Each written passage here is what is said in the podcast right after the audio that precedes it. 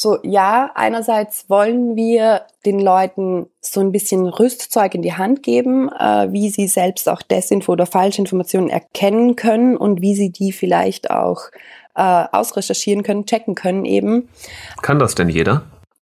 In, in vielen Fällen ja. Es gibt da oft so ganz einfache Kniffe, wie man schon mal ein bisschen dahinter blicken kann. Naps. Neues aus der Podcast-Szene. Hallo liebe Podcast-Freunde, hier ist Steffen vom Podcast.de und ich sage willkommen bei Naps. Neues aus der Podcast-Szene. Ich bin heute leider nicht im Studio, sondern im Homeoffice, deswegen klingt Naps heute vielleicht ein kleines bisschen anders, aber ich hoffe, ihr könnt mir das verzeihen. Wenn ihr Naps mögt, dann abonniert den Podcast gerne auf podcast.de, Spotify, Apple, Deezer oder wo auch immer ihr eure Podcasts hört. Ein Thema, das ja viele Menschen umtreibt, ist die Glaubwürdigkeit von Medien. Vorwürfe, die immer wieder aufkommen, sind die einseitige Berichterstattung oder die Abhängigkeit von Geldgebern. Und komplexe Themen wie die Corona-Pandemie oder der Ukraine-Krieg treiben die Verunsicherung weiter voran. Es gibt so viele widersprüchliche Informationen. Wem soll man da noch glauben? Das Recherchenetzwerk Korrektiv hat sich dem Problem angenommen. Als erstes spendenfinanziertes Medium Deutschlands ist es unabhängig von Investoren und hat sich auf Investigativjournalismus spezialisiert. In ihrer Arbeit ist den Journalisten aufgefallen, dass im Ukraine-Krieg besonders viel Desinformation verbreitet wird. Deshalb haben sie dem Thema einen eigenen Podcast gewidmet. In Fakten, Front und Fakes berichten die Faktenchecker von ihrer Arbeit und davon, wie aufmerksame Mediennutzer Desinformation erkennen können. Der Host des Podcasts, Gabriele Scherndl, hat die Insights. Hallo, liebe Gabriele. Hi, Steffen. Sag doch bitte mal für alle, die Korrektiv noch nicht kennen, was ist das denn überhaupt und wie bist du dort gelandet? Mhm. Vielleicht fangen wir mal mit den Basics an. Also Korrektiv besteht aus mehreren Bereichen. Da gibt's zum Beispiel die ReporterInnen, die hauptsächlich investigative Recherchen machen. Da gibt's die Reporterfabrik, die ähm, die Bildungsangebote stellt. Es gibt Salon 5, den Crowd Newsroom und es gibt eben uns, die FaktencheckerInnen. Wir FaktencheckerInnen, wir sind auch Journalistinnen natürlich, aber wir haben sehr engen Fokus in unserer Arbeit. Und zwar beschäftigen wir uns nur mit Desinformation. Das heißt, was wir machen ist, wir überprüfen Falschbehauptungen und schreiben über die dann Faktenchecks. Die stellen wir quasi richtig oder ordnen die ein. Und äh, wir, be wir beobachten quasi auch so die Szene der, der Desinformation der AkteurInnen, wer da so aktiv ist und schreiben darüber auch Hintergrundrecherchen. Das ist quasi die Arbeit, ähm, die ich mache. Ich bin Faktencheckerin und das ist auch, worum sich der Podcast dreht, wegen dem wir ja heute zusammensitzen. Genau, so viel mal zu Korrektiv. Vielleicht noch zu mir kurz persönlich. Ich bin, das hörst du vielleicht, ich bin Österreicherin. Ich war bis vor ziemlich genau einem Jahr eigentlich, war ich noch in Österreich. Ich habe in Wien gearbeitet als Innenpolitikjournalistin für eine große Tageszeitung, die heißt Der Standard. Und genau so, vergangenen Herbst bin ich nach Berlin gewechselt und jetzt eben im Faktencheck-Team von Korrektiv. Okay, wunderbar. Sag mal, an wen richtet sich denn das journalistische Angebot von Korrektiv? Ja, du in Wahrheit eigentlich an alle. Das ist immer so ein bisschen eine banale Antwort, ne? Aber was bei uns schon mal wichtig ist, so wir haben keine Paywall oder so, so alle können unsere Inhalte ähm, lesen und nutzen. Uh, und unser Ziel ist einfach wirklich so, die Demokratie zu stärken, so allen, die das wollen, uh, das Rüstzeug in die Hand zu geben, einfach irgendwie gut informiert zu sein, uh, gestärkt zu sein, so konstruktive Debatten zu führen, einfach so ein bisschen mehr Bescheid zu wissen als vorher vielleicht. Und dabei bleibt ihr aber unabhängig. Wie gelingt euch das denn? Genau, also das zeichnet uns auf jeden Fall aus, ähm, wirklich unabhängig zu sein. Das heißt, das sagt sich so leicht, ne? aber das heißt, wir sind unabhängig von wirtschaftlichen und auch von politischen Einflüssen. Das ist dadurch sichergestellt, dass es bei uns zum Beispiel keine Anzeigen oder Inserate gibt, sondern wir finanzieren uns eigentlich über drei verschiedene Säulen. Das sind zum einen private Spenden, zum anderen gibt es institutionelle Unterstützung durch zum Beispiel Stiftungen und eben unsere eigenen wirtschaftlichen Aktivitäten, zum Beispiel durch unseren Buchverlag. Das heißt, wir nehmen, und das ist ganz wichtig, wir nehmen kein Geld von Leuten, die uns irgendwie vorschreiben wollen, wie wir zu arbeiten haben. So ist es im ganz Besonderen auch bei uns FaktencheckerInnen. Wir haben zum Beispiel so eine Kooperation mit Facebook. Vielleicht haben das manche schon mal gesehen. Wir können unsere Faktenchecks direkt auf Facebook mit Falschbehauptungen verknüpfen. Die kriegen dann so einen Hinweis, dass da vielleicht es noch mehr Informationen gibt oder dass das nicht stimmt. Und dafür bekommen wir auch Geld von Facebook beziehungsweise von Meta. Aber, und das ist uns eben ganz wichtig, Meta hat keinen Einfluss auf unsere inhaltliche Arbeit. Und wir als Faktencheckerinnen sind darüber hinaus auch noch so verschiedenen Kodizes ver verpflichtet. Wir sind da Mitglied in verschiedenen nationalen und internationalen Netzwerken, in denen sich Faktencheck-Organisationen oder Redaktionen auch aus anderen Ländern vernetzen und sich quasi dann selbst auch nochmal ganz strengen, selbst auferlegten Regeln verpflichten. Mhm. Hast du da irgendwelche Beispiele, was das für Regeln sind? Da, da geht es um Moralkodizes. Da geht es um ganz vieles. Da geht es zum Beispiel um Transparenz, dass wir, wenn wir einen Fehler machen, das auch wirklich sichtbar machen. Das heißt, wenn uns mal ein Fehler passiert, was natürlich hoffentlich nicht so oft passiert, aber mhm. dann, dann stellen wir das richtig und lassen das nicht unter den Tisch fallen, sondern markieren das dann auch. Solche Sachen sind es zum Beispiel. Oder eben auch, dass man möglichst transparent arbeitet. dass der Rechercheweg gut nachvollziehbar ist. Solche Sachen sind es unter anderem. Ja. Jetzt äh, frage ich mal, vielleicht ein bisschen provokativ, warum machen das denn nicht alle? Das ist eine gute Frage. Also ich habe grundsätzlich habe ich gutes Vertrauen in die deutsche oder in die Medienlandschaft im Generellen. Ne? Also alle versuchen ja möglichst wenig Fehler zu machen. Das ist etwas, wo, wo, wofür wo, oder wozu wir JournalistInnen uns, uns generell verpflichten. Aber wir als Korrektiv haben uns einfach das Ziel gesetzt, da wirklich ganz, ganz besonders streng zu sein. Wir haben da auch ein Redaktionsstatut, das uns ganz wichtig ist. Wir wollen da einfach wirklich gar keine Luft lassen, um uns da irgendwie angreifbar zu machen gerade wir als FaktencheckerInnen, wir sind ziemlich oft auch so hm, Hass im Netz ausgesetzt oder Hass und Hetze generell. Wir bekommen irgendwie da wirklich viel ab, weil wir teilweise dahin gucken, wo es den Leuten ein bisschen weh tut. Und da versuchen wir natürlich möglichst wenig Angriffsfläche zu geben, indem wir einfach so transparent wie irgendwie möglich ähm, sind. Wenn du sagst, ihr bekommt da viel Negatives ab, meinst du das dann bezogen auf euren Berufsstand oder tatsächlich auch persönlich? Beides eigentlich. Also. Ach wirklich? Ui. Es wird schon, ähm, also das Team an sich, beziehungsweise in sozialen Netzwerken, bekommt da relativ viel ab. Was auch vorkommt, Gott sei Dank jetzt nicht irgendwie jede Woche oder so, ist schon, dass da auch Mails an uns als Personen gehen, direkt an uns, äh, quasi namentlich wo halt ja zum Teil wirklich üble Sachen drinstehen, also Mordfantasien und so weiter und so fort. Ja, so ist das. Gibt es eine bestimmte Richtung, aus der solche Anfeindungen besonders häufig kommen oder ist es durch die Bank gemischt? Das ist natürlich schwer zu sagen, weil das ja sehr oft auch anonym ist. Ne? Dann kannst du gar nicht sagen, wer steht da eigentlich dahinter. Also da würde ich mich jetzt nicht festlegen wollen. Ja, okay. Also war auch nur so eine Mutmaßung. Ähm, ich hätte jetzt gedacht, man kann das vielleicht zurückverfolgen, wenn man sagt, ich habe über ein bestimmtes Thema berichtet und das ist dann einer Gruppe besonders wichtig, dass man dann sagen könnte, okay, vermutlich kam das dann aus der Richtung mit den Anfeindungen. Ja, woran du da jetzt vielleicht denkst, ist so, so ein bisschen das Thema Corona, kann ich mir vorstellen. Da muss ich jetzt, ich meine, natürlich ist Corona irgendwie immer noch ein Ding, ne? Also es gibt's ja noch, aber diese Hochphase, in der das so ein ganz, ganz großes Thema war, in der, muss ich sagen, war ich ja noch gar nicht bei Korrektiv Faktencheck, aber mhm. da habe ich zum Beispiel auch damals noch als Innenpolitikjournalistin schon gemerkt, dass da wirklich viel aus dieser Szene der Corona-Maßnahmen, KritikerInnen oder Corona-LeugnerInnen, wie man sie auch nennen mag, dass da wirklich viel und geballt gekommen ist. Ja, das auf jeden Fall. Welche Rolle spielt denn der investigative Journalismus beziehungsweise investigative Recherchen für Korrektiv? Also ihr habt da ja einige Projekte äh, schon realisiert und da tatsächlich auch schon Preise mitgewonnen. Ne? Grimme Online Award 22 und 23. Äh, was waren das denn für Projekte? Also ja, Korrektiv hat äh, schon äh, glücklicherweise einiges in Preisen bekommen. Ne? Ähm, welche Preise für welche einzelnen Recherchen, ich muss dir ganz ehrlich sagen, da bin ich jetzt überfragt. So.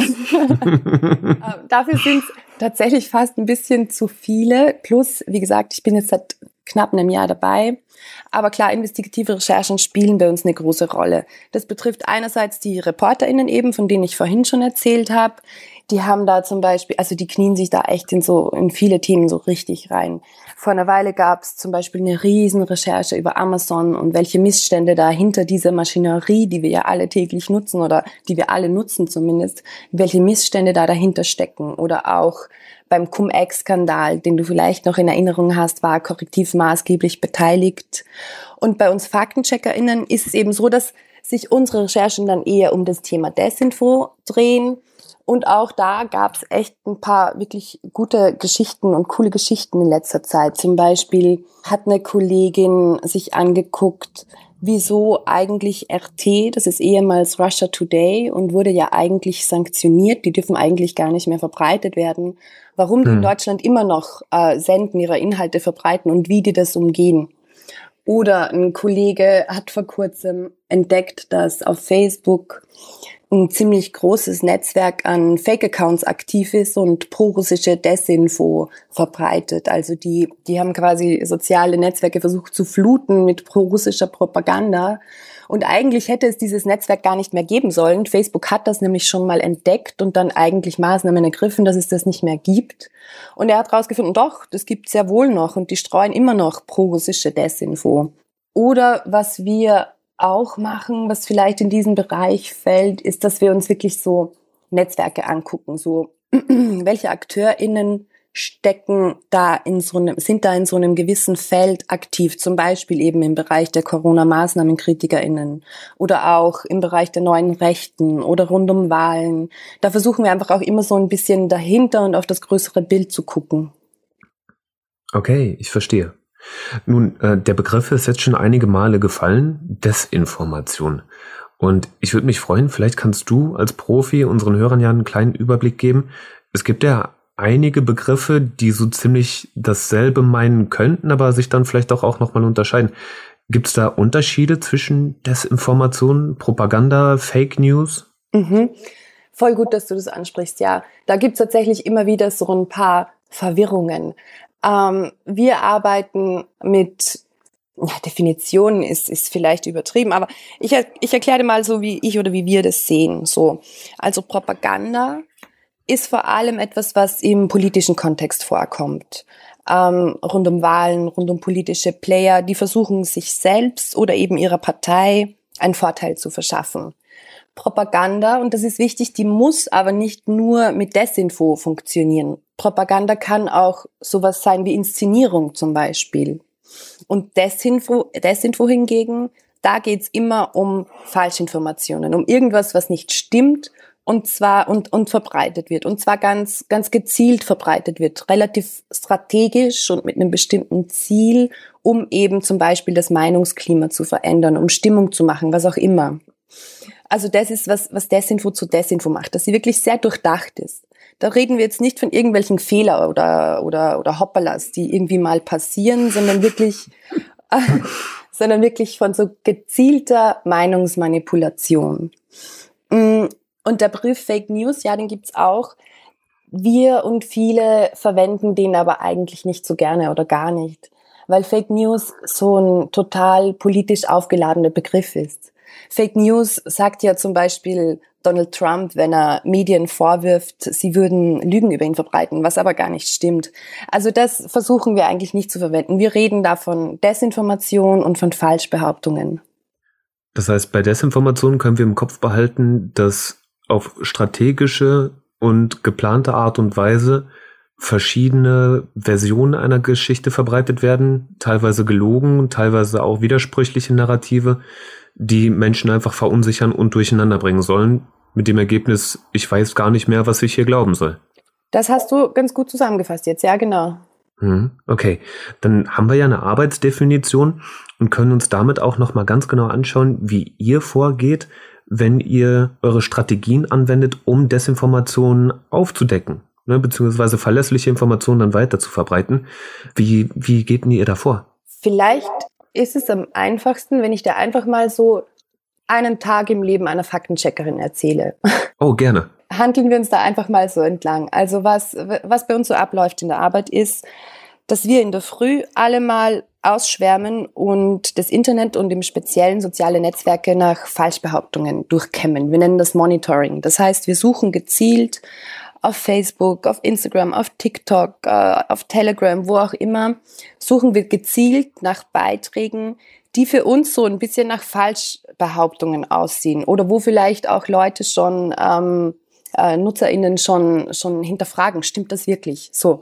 Also da gucken ja. wir alle mal so, circa eine Stunde, mal mehr, mal weniger und tragen Themen zusammen, die für uns irgendwie wichtig sind. Und das besprechen wir dann. Da beurteilen wir dann verschiedene Dinge. Da schauen wir uns zum Beispiel an, wie viral ist eine Behauptung, die da kursiert. Wenn jetzt eine Falschbehauptung oder eine potenzielle Falschbehauptung nur zwei Leute erreicht, dann hat die natürlich nicht so viel Schaden als, als eine, die, die hunderttausende Leute erreicht. Das ist eine Sache, die wir uns angucken. Dann auch, wie hoch ist das Schadenspotenzial inhaltlich? Also wird da, wird da vielleicht eine ganze Gruppe denunziert und in ein schlechtes Licht gerückt oder so? Oder ist das gesundheitsgefährdend? Oder was, was überlegen wir noch? Genau, wir, wir gucken natürlich auch, ist das irgendwie nur Meinung oder werden da Fakten aufgestellt? Wenn es nur Meinung ist, dann ist das eher nichts für uns, das äh, ist nicht checkbar. Wir gucken, ist etwas eine Prognose, dann, dann ist das auch nichts für uns. Wir können ja auch nicht, naja, in die Zukunft schauen, so.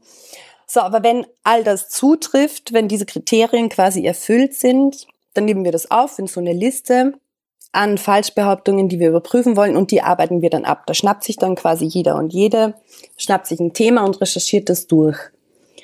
Diese Recherche, die kann dann ziemlich unterschiedlich aussehen. Manchmal muss man Anfragen stellen, um was rauszufinden. Manchmal muss man mit, mit WissenschaftlerInnen sprechen. Oder was eigentlich sehr oft vorkommt bei uns, ist, dass man es eher auf einem technischen Weg löst zum Beispiel eine Bildrückwärtssuche macht und guckt, wo ist ein Bild oder ein Video eigentlich zum ersten Mal aufgetaucht. Oder dass man versucht, gerade bei Videos ist es oft, das zu geolocaten. Das bedeutet, angenommen, wir haben jetzt ein Video, da heißt es, das zeigt einen Raketenangriff auf die Ukraine. Dann gucken wir, okay, können wir rausfinden, ob das tatsächlich in der Ukraine ist. Das heißt, wir suchen uns so markante Punkte in dem Video, die wir dann mit Google Maps oder mit Satellitenbildern abgleichen. Und so versuchen wir herauszufinden, okay, wo wurde das tatsächlich aufgenommen? Also das ist das dann eigentlich sehr unterschiedlich, wie wir das recherchieren, aber dann recherchieren wir es quasi und dann schreiben wir es auf. Und dann mhm. passiert noch was, was bei uns ein sehr strenger Prozess ist. Dann werden unsere Texte nämlich noch zweimal redigiert. Das heißt, eine Kollegin oder ein Kollege von mir setzt sich dann nochmal hin an meinen Text und liest den nochmal durch und überprüft ganz genau so, hat Ela, also ich jetzt in dem Fall, hat die sich vielleicht irgendwie geirrt, äh, hat die da vielleicht einen falschen Schluss gezogen oder was falsch übersetzt oder auch nur einen Namen falsch geschrieben. So, das wird dann quasi noch zweimal ganz, ganz genau angeguckt und redigiert und erst dann veröffentlichen wir unsere Texte. So versuchen wir eben wirklich sicherzustellen, dass wir da wirklich Top-Arbeit leisten, bei der nichts schief geht im Idealfall. Das heißt, ihr geht da sehr, sehr sorgsam vor und nehmt eure Verantwortung sehr ernst. Ja, äh, würde ich so sagen, genau. Ihr stellt eure Faktenchecker-Skills unter Beweis, indem ihr jetzt einen eigenen Podcast gemacht habt, der sich insbesondere mit dem Thema des Kriegs von Russland gegen die Ukraine auseinandersetzt. Denn dort ist Desinformation nahezu an der Tagesordnung. Da wird ganz viel davon verbreitet. Habe ich das richtig verstanden? Genau, also im Angriffskrieg gegen die Ukraine, da spielt Desinformation eine sehr große Rolle. Ich habe es ja vorhin schon angeschnitten, was, was uns da immer wieder begegnet sind, zum Beispiel Videos, die verbreitet werden und eigentlich gar nicht Kriegsgeschehen zeigen oder vielleicht ganz was anderes zeigen, als dazu behauptet wird. Da geht es um ganz, ganz viele verschiedene Arten von, von Falschbehauptungen und um ganz verschiedene Strategien von Desinformation.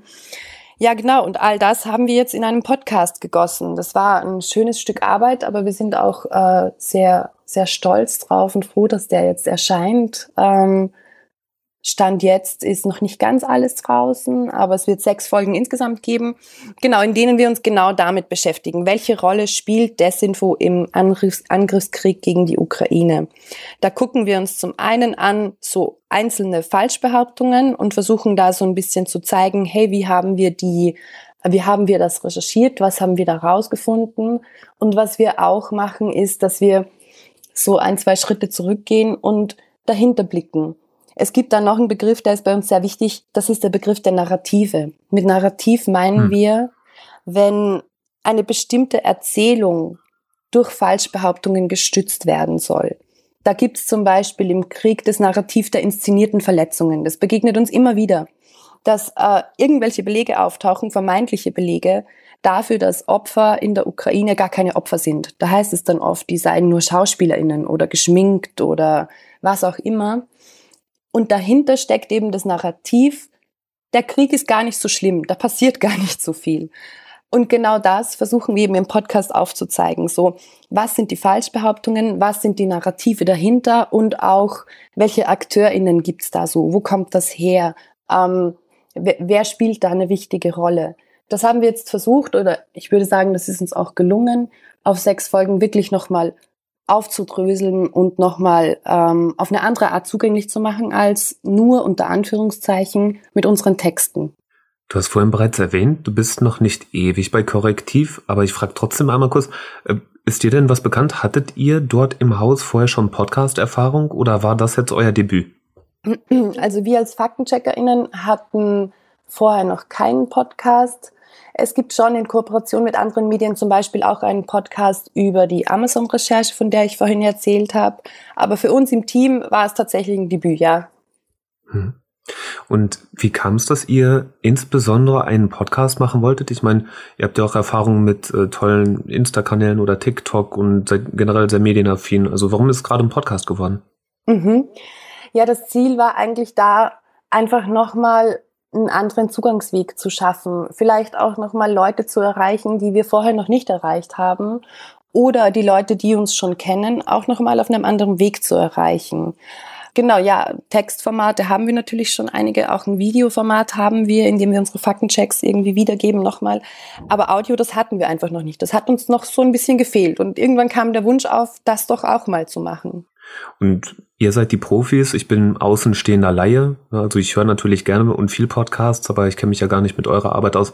Aber ich würde jetzt von außen mal behaupten, dass gerade solche komplexen Themen, wo es wirklich in die Tiefe geht, die viel Erklärung bedürfen, das Podcast womöglich auch ein dankbares Medium sein könnte, um ausführlich darzulegen, warum man zu den Schlüssen gekommen, zu denen man gekommen ist.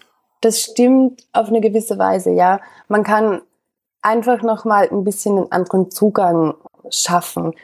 Ähm, wie gesagt, unsere Faktenchecks, die sind zum Teil ja fast technische Texte. Also die sind wirklich faktenbasiert. Klar, müssen sie auch sein, das ist unsere Arbeit. Aber im Podcast haben wir natürlich auch die Möglichkeit, das so ein bisschen auf eine menschliche Ebene auch zu heben. Auch wirklich mal uns als Personen zu Wort kommen zu lassen. Vielleicht eben auch äh, in Audioformaten mit Expertinnen zu diskutieren oder uns da noch Wissen zu holen das, das war schon eine neue Möglichkeit, genau da wirklich sich auch gezielt zum Beispiel eben Narrativ zu suchen und zu sagen, okay, da machen wir jetzt eine ganze Folge drüber. Da, da gehen wir jetzt richtig tief rein und gucken uns das an und lassen das einordnen, was du in dem herkömmlichen Faktencheck, der jetzt geschrieben ist, natürlich so nicht machen kannst, ja. Mhm. Und tatsächlich standet ihr ja auch immer mal wieder mit im Zentrum des Podcasts. Ne? Eure Arbeit, eure Gefühle dazu. Ich erinnere mich an deinen Kollegen, der als Faktenchecker sich furchtbare Videos anschauen musste, Stunden über Stunden, und dann halt auch berichtet hat, wie es ihm dabei ging. Ähm, oder eine andere Kollegin, die zwischendurch immer mal äh, Einwürfe macht und sagt, hey, äh, hier bin ich wieder, ich bin eure Informationsfee. So und so arbeiten wir übrigens. Genau, also es war auch tatsächlich so ein bisschen erklärtes Ziel des Podcasts, uns auch ein kleines bisschen nahbarer zu machen. Wir als Faktencheckerin, wir werden oft sehr, sehr kühl wahrgenommen. Das hat natürlich auch Gründe des Selbstschutzes. Ich habe dir vorhin schon erklärt, irgendwie, wie wichtig bei uns das gründliche Arbeiten und das eben fast schon technische Arbeiten ist, eben weil wir auch mit sehr viel Hass konfrontiert sind. Aber dieser Selbstschutz, der führt natürlich auch dazu, dass wir so ein bisschen anonym sind oder so nicht so nicht so richtig menschlich sind, wenn man jetzt unsere Texte liest. Und unser Ziel war auch wirklich uns so ein bisschen nahbarer zu machen, so ein bisschen mehr zu zeigen, hey, das sind wir, die Personen hinter diesen Texten, so geht's uns eigentlich dabei und eben auch nochmal zu erklären, so arbeiten wir eigentlich, das ist, was bei uns so passiert den ganzen Tag. Das war auch, also ja, das war uns auch wichtig, so ein bisschen zu vermitteln im Podcast, genau. Was ist denn das Ziel des Podcasts? Wollt ihr nur eure Arbeit illustrieren oder wollt ihr Leuten Handwerkszeug mitgeben? So mit was für einem Ziel seid ihr angetreten? Mhm. Also es ist tatsächlich kein Entweder-Oder. So, ja, einerseits wollen wir den Leuten so ein bisschen Rüstzeug in die Hand geben, äh, wie sie selbst auch Desinfo oder Falschinformationen erkennen können und wie sie die vielleicht auch äh, ausrecherchieren können, checken können eben. Kann das denn jeder? In, in vielen Fällen ja. Es gibt da oft so ganz einfache Kniffe, wie man schon mal ein bisschen dahinter blicken kann. Sehr oft ist es zum Beispiel eben eine Bilderrückwärtssuche oder so ein kleines bisschen Geolocating. Das klingt immer so fancy, aber das ist gar nicht so schwer in vielen Fällen. Und das wollen wir den Leuten so ein bisschen vermitteln, genau, also so ein bisschen Handwerkszeug zu geben und die Medienkompetenz zu stärken.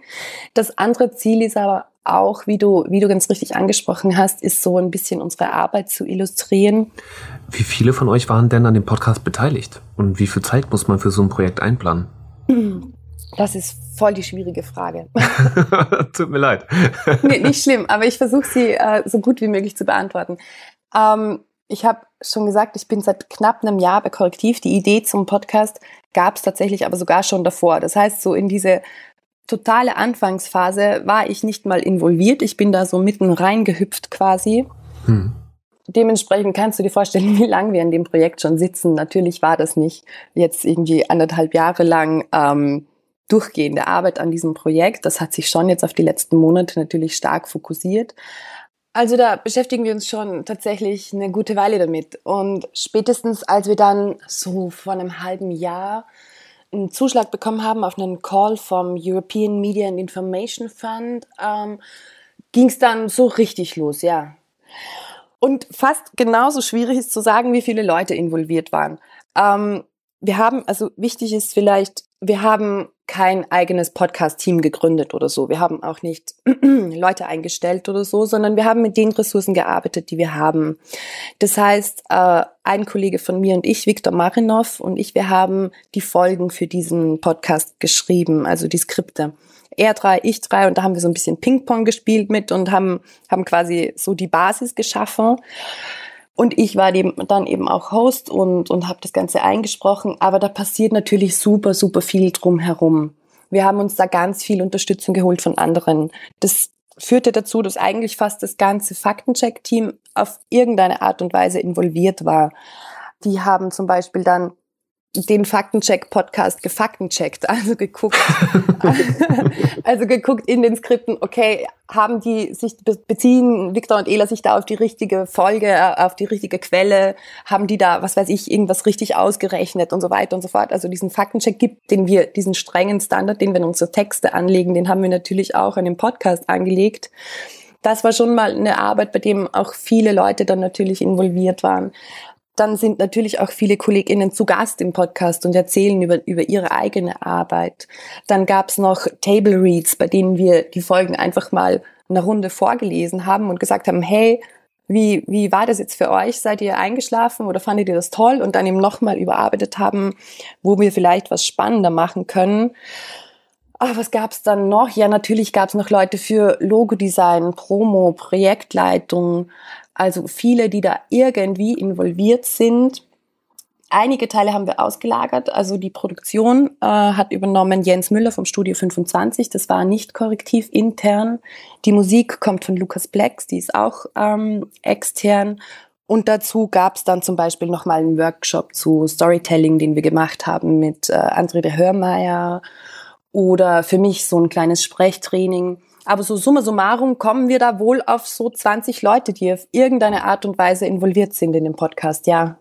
Wahnsinn. Das lohnt sich im Hinterkopf zu behalten, wenn man so einen Podcast hört, wie viel Arbeit da drin steckt.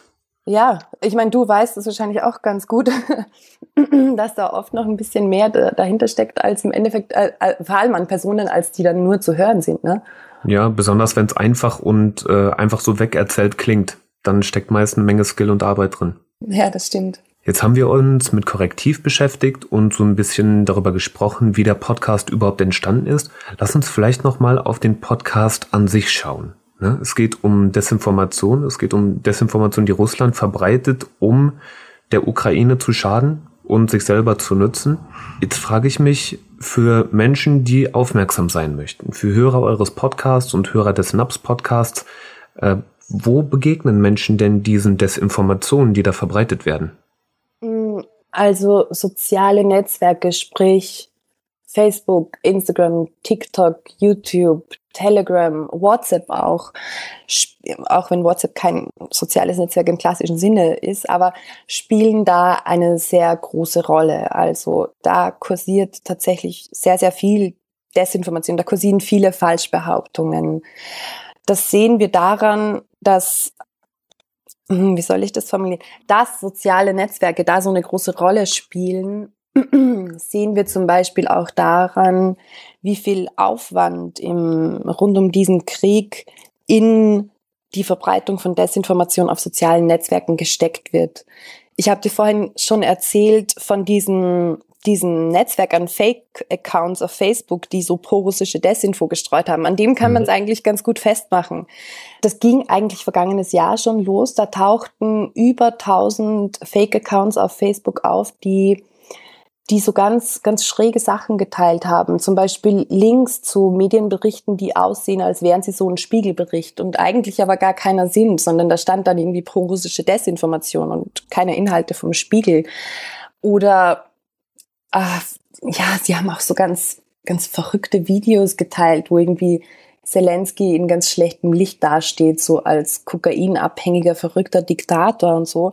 Also die haben so unterschiedlichste Inhalte verbreitet und da, da wurde auch ordentlich Geld in die Hand genommen, um das auf Facebook zu verbreiten, nämlich ähm, beim ersten Mal, als diese Kampagne auftauchte, vergangenes Jahr, waren das über 100.000 US-Dollar.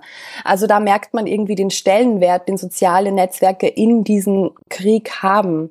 Wir sehen auch, dass die ganz wichtig sind, um einfach Inhalte, die von Russland nahen AkteurInnen, zum Beispiel von Botschaft, Botschaften oder von Ministerien, die von denen kommen, dass die auf sozialen Netzwerken dann einfach ihren Verbreitungsweg finden und dann von anderen Leuten geteilt werden und so quasi wirklich viele Nutzerinnen und Nutzerinnen und Nutzer erreichen. Das heißt, russische Staatsstellen sind dann auch mit daran beteiligt, diese Desinformation zu streuen teilweise. Also wir können natürlich nicht bei jeder Falschbehauptung, die wir sehen, können wir immer zurückverfolgen, wo kommt die her. Das gelingt leider nicht immer. Wenn eine Falschbehauptung schon zig Male oder tausende Male in der Welt ist, weißt du oft nicht, wer hat das tatsächlich als erstes aufgestellt. Aber in manchen Fällen ist uns das gelungen, zurückzuverfolgen, dass das tatsächlich bis hoch zu, zur russischen Staatsspitze geht. Ja, genau. Bevor ich aber jetzt hier so ein ganz dunkles Bild über soziale Netzwerke zeichne, wollte ich noch einwerfen. Es gibt schon in der Forschung genug Hinweise oder einige Hinweise darauf, dass NutzerInnen Falschinfo ganz gut erkennen als solche in vielen Fällen. Und vor allem, und das ist, freut mich ganz besonders, gibt es auch Forschung, die zeigt, dass Faktenchecks wirken. Also wer da ein bisschen Bescheid weiß, ist da auch ein bisschen besser geschützt, das zu glauben und vielleicht auch weiter zu verbreiten. Das sind ja irgendwie die zwei Schritte. Einerseits erreicht es mich und ich glaube das vielleicht. Und dann schicke ich das auch noch weiter, schicke das meiner Freundin, meinem Vater oder wem auch immer und bin quasi dann unwissentlich Teil dieser Maschine, ohne das eigentlich sein zu wollen. Diese zwei Sachen sind halt ganz wichtig und da haben aber glücklicherweise, und ich will jetzt nicht angeben, aber doch auch durch unsere Arbeit, viele Leute das Rüstwerkzeug in der Hand, da diesen Kreislauf zu unterbrechen. Wenn sie das möchten und keine Desinformation streuen wollen, ne? Ja, klar. Also wer, wer äh, es lustig findet oder wer politische Ziele damit verfolgt, Desinfo zu streuen, natürlich das ist dann nochmal eine andere hm. Baustelle, ja. Wer mischt denn da so mit auf der Seite der russischen Propagandamaschinerie und Desinformationsmaschinerie? Wir haben vorhin gehört, dass teilweise Staatsstellen mit involviert sein können. Äh, was ist mit den Trollfabriken? Und was ist mit dieser ominösen Influencerin, die in eurem Podcast äh, auch zum Thema macht? Mhm. Ich fange vielleicht mit den Trollfabriken an. Äh, also Trolle, vielleicht ist der Begriff gar nicht allen bekannt. Das sind, so nennt man Fake-Accounts in sozialen Netzwerken, die ganz besonders aktiv sind. Also die kommentieren, die liken, die teilen und sie, vor allem sie, sie beleidigen, sie sorgen für Chaos, für schlechte Stimmung, verbreiten eben unter anderem auch Desinformation. Das ist was, was, was man meint, wenn man von Trollen spricht. Und wenn solche Trolle professionell zusammenarbeiten, also wenn sie von einer zentralen Stelle den Auftrag bekommen haben, äh, die Meinung in, auf Social Media zu beeinflussen, dann spricht man von einer Trollfabrik. Das meint dieser eigenartige Begriff. Und in Russland gibt's eben solche Trollfabriken. Das haben schon sehr viele Recherchen gezeigt. Eine davon, die ist besonders wichtig, die hat sich zum Beispiel auch laut der USA in den US-Wahlkampf 2016 eingemischt. Die, die, wurden dann auch sanktioniert und so weiter. Also da geht es wirklich um geopolitische Ereignisse zum Teil. Das war schon lange vor dem, vor dem großflächigen Angriffskrieg übrigens. So, und hinter so einer Trollfabrik, eigentlich hinter mehreren, steckte auch Jewgeni Prigozhin. So, den kennen jetzt wirklich alle oder vielleicht muss man sagen, kannten, denn nach russischen Behördeninfos ist der ja tot seit ein paar Wochen. Der ist angeblich bei einem Flugzeugabsturz zum Segen gekommen. Aber der war zum Beispiel da so ein ganz zentraler Akteur, was Desinformation in Russland betrifft. Jetzt ist natürlich die Lage seit seinem mutmaßlichen Tod ein bisschen unübersichtlich, aber die Hinweise, die wir haben, deuten darauf hin, dass die Trolloperationen weitergehen, auch tatsächlich nach wie vor. Hm. So, und du hast mich auch noch gefragt nach einer jungen Deutschen. Ne? Da meintest du, Alina Lipp, das ist eine ganz spannende Figur. Das ist eine junge Deutsche, die ist ungefähr so alt wie ich ähm, und ist eine ganz zentrale Figur oder eine ganz wichtige Figur in der Verbreitung pro-russischer Desinfo. Die ist jetzt nicht die rechte Hand von Putin oder so, das muss ich ganz klar dazu sagen, aber sie hat ganz gute Kontakte in Russland. Sie lebt mittlerweile auch dort ähm, und verbreitet in ihrem Telegram-Kanal sehr, sehr, sehr oft Falschbehauptungen, die eben ein falsches Bild auf diesen Krieg vermitteln. Wir haben schon sehr, sehr viele ihrer Telegram-Beiträge überprüft und festgestellt, dass das so nicht stimmt, was sie sagt. Also diese Akteure und Akteurinnen, die in diesem Krieg rund um diesen Bereich Desinfo auftreten, die sind tatsächlich sehr unterschiedlich und teilweise ist das auch fast ein bisschen überraschend, wie unterschiedlich, wie wer da so mitmischt, ja. Das ist sehr interessant dass die Desinformationskampagnen dann von staatlicher Stelle oder von obskuren Trollfabriken oder aber halt auch von Individuen gestreut werden. Ne? Also dass die Akteure da so unterschiedlich sind. Genau, also was man vielleicht bei Alina Lipp nochmal klar dazu sagen muss, ist, wir haben keine Hinweise darauf, dass die zum Beispiel, dass sie zum Beispiel Geld aus Russland bekommt oder so, sondern da dürfte es sich jetzt nach meiner persönlichen Einschätzung tatsächlich auch zu einem Teil um, um Überzeugung handeln. Sie selbst sagt natürlich, sie, sie teilt eh keine Fake News oder keine Falschnachrichten, aber unsere Recherchen zeigen, das stimmt so halt nicht. Da ist tatsächlich immer wieder einiges dabei, was nicht richtig ist. Und gegen diese Frau wird mittlerweile tatsächlich auch ermittelt in, von deutschen Behörden. Genau, allerdings ähm, ist die Sache, dass sie eben nicht greifbar ist für die deutschen Behörden, weil sie eben in Russland lebt. Genau. Okay, dann haben wir damit, glaube ich, schon mal einen ganz guten Überblick darüber geschaffen, wer dort aktiv ist und welche Ziele diese Akteure verfolgen. Vielen, vielen Dank dafür. Welche Rückmeldung habt ihr denn bislang zu eurem Podcast erhalten? Also ich habe es ja vorhin schon ein bisschen anklingen lassen. Das war für uns das erste Mal. Wir wussten in Wahrheit gar nicht, worauf wir uns da einlassen. Äh, und dementsprechend erleichtert und froh war ich auch, als klar wurde, hey, die Rückmeldungen sind wirklich sehr positiv. Also wir haben festgestellt, dass wir da wirklich auch einige Leute erreichen mit diesem Podcast, die sich das anhören und dann vielleicht irgendwie ein bisschen äh, mehr Bescheid wissen als vorher. Und was mich am meisten gefreut hat, das ist jetzt total alltagsempirisch, aber bei mir haben sich auch Leute gemeldet, die so gar nicht aus dieser Journalistinnenbubble kommen und zufällig über den Podcast gestolpert sind und den gehört haben und toll fanden. Und das fand ich dann richtig, richtig klasse, zu wissen, so, hey, da erreicht man auch Leute, die vielleicht vorher noch nicht so viel damit zu tun haben. Aber, und jetzt kommt das große Aber, was uns schon oder was mich schon auch vereinzelt erreicht hat, waren Leute, die gesagt haben, hey, toll, dass ihr das macht, aber mir ist das jetzt einfach zu viel. Ich, ich mag mich nicht mehr mit diesem Krieg auseinandersetzen. Ich mag nicht in meiner Freizeit ein paar Stunden mich damit beschäftigen und das im Ohr haben, weil mir ist das einfach zu viel. Ich finde das, also viele Leute finden das ja auch ein schwieriges Thema und das stimmt natürlich. Es ist ein schwieriges Thema und es ist ein Thema, das sehr belastend sein kann. Und diese Art von Rückmeldung verstehe ich auch natürlich. Aber, und das ist ja auch das erklärte Ziel des Podcasts, uns geht es ja auch darum, quasi aus diesem Sumpf, aus diesem Abgrund, aus dieser dunklen Ecke irgendwie gemeinsam rauszukommen, nämlich eben indem wir Desinfo erkennen, verstehen und, und durchschauen können und quasi dadurch auch mm, ein bisschen gestärkt uns aus diesem Sumpf rausbewegen können. Aber ich verstehe natürlich auch, dass manche nicht die Kraft haben. Das ist okay. Also es ist verständlich für mich. Ich, ja, kann das nachvollziehen auf gewisse Art und Weise. Also das waren so Einzelmeldungen, die die ich besonders spannend fand und, und die natürlich auch eine Rolle spielen. Aber im Großen und Ganzen war, war echt, war es wirklich, wirklich sehr positiv. Ich habe das Gefühl, das kam wirklich gut an und hat auch so ein bisschen das Ziel erreicht, das wir uns gesetzt haben, ja. Schön, das freut mich. Ja, mich auch. Dann schlage ich vor, für alle, die sich mit dem Podcast befassen möchten und die mal reinhören möchten, legen wir den Link dazu in den Show Notes ab.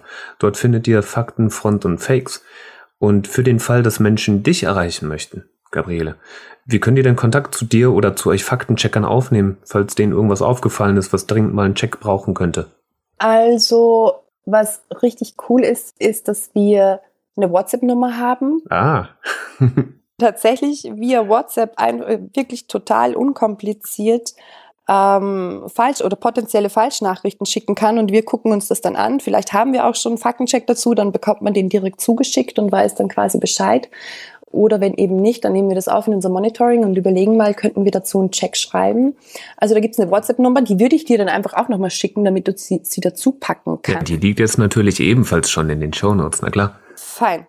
Und ähm, dasselbe Prinzip funktioniert auch über unsere Website. Da gibt es ein Formular, bei der man, äh, über das man falsch, potenzielle Falschnachrichten einreichen kann. Und natürlich sind wir per E-Mail erreichbar an faktencheck.korrektiv.org äh, und über diverse Social-Media-Kanäle. Und dasselbe gilt natürlich für mich als Person. Ich bin erreichbar unter gabriele.chandlet.korrektiv.org oder was fast noch unkomplizierter ist, ganz einfach auf Twitter.